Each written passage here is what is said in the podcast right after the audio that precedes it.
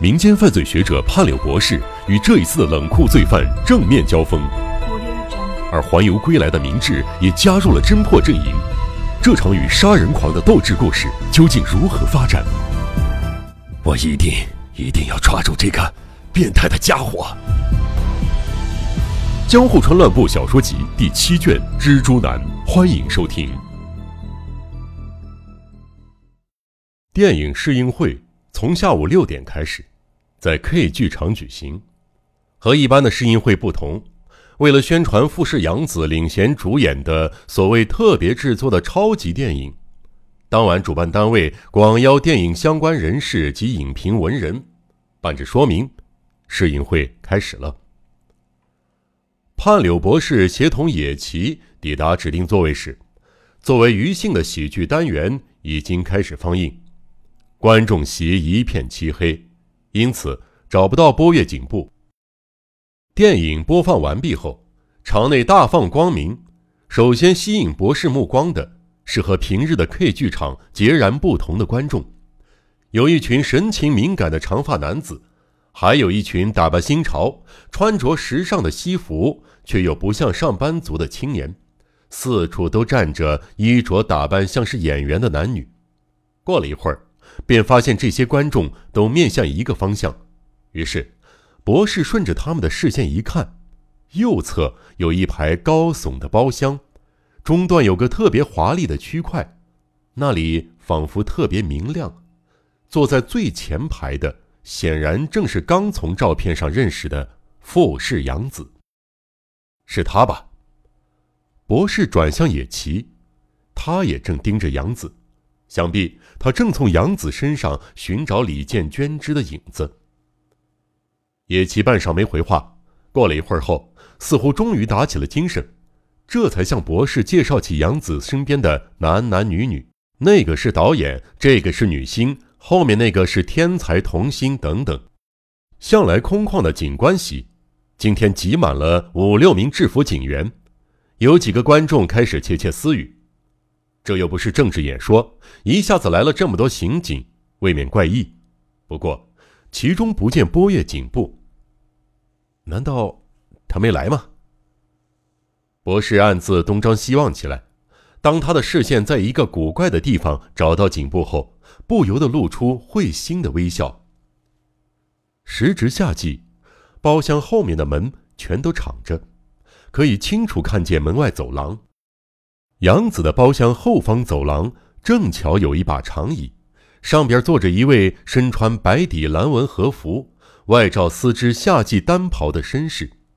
他目不转睛地盯着杨子的背影，那正是波月警部。他似乎正在等待杨子究竟会发生什么事儿。虽然找到了波月，但另一个人的踪迹却毫无头绪。杨子的包厢附近也没出现特别可疑的人物。那家伙真的已经到了吗？野崎在博士耳边低语：“肯定已经来了。”博士回答的斩钉截铁。可是我从刚进来就一直在找他。你认得那家伙吗？他戴着普通的圆眼镜，留着山羊胡。哈哈哈！怎么能把这种提示当真？眼镜和山羊胡是最简单的乔装手段。那家伙再大胆，也不可能乔装的和以前一样在这里出现。就在两个人悄声讨论的时候，开场的铃声响起，灯熄灭了，荧幕上生活在黑白王国里的影像开始演绎他们的故事。伴奏席流泻而出的美妙音乐，伴着旁白者低沉的嗓音，徐徐将观者带入梦幻世界。这是话题人物富士杨子主演的电影，杨子饰演一名犹如吸血鬼般美艳妖娆的女星。电影以华丽的手法重现了她与围绕在她身边的三名轻浮男子以及一名稳重青年的恋爱游戏。大概是受到当时引进的《我的巴黎》这部法国电影的影响，整部电影出现大量奢华缤纷的音乐、歌舞剧场景，令观众目不暇接。电影接着放映第二盘和第三盘，这一幕在杨子的休息室里拍摄。镜头以华丽的舞台装女主角为中心，缓缓扫过她五六个粉丝的面孔。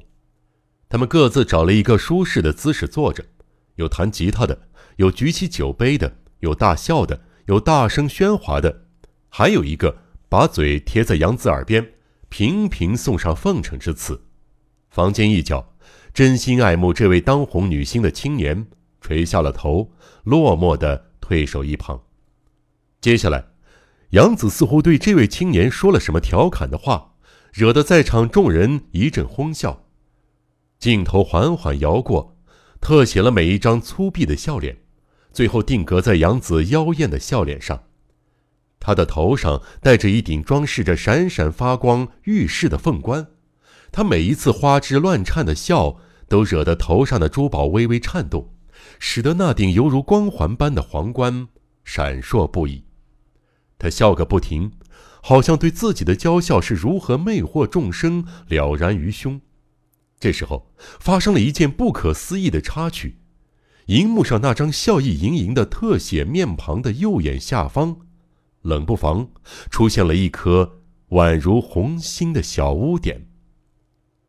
看到这一幕，观影者当中的某人因为感受到恐怖而站立起来，眼看着那颗红星不断渗透扩散，直到红星下端膨胀成雨滴，啪嗒一下化成鲜红的液体。在杨子光洁的脸颊上滑落，是血。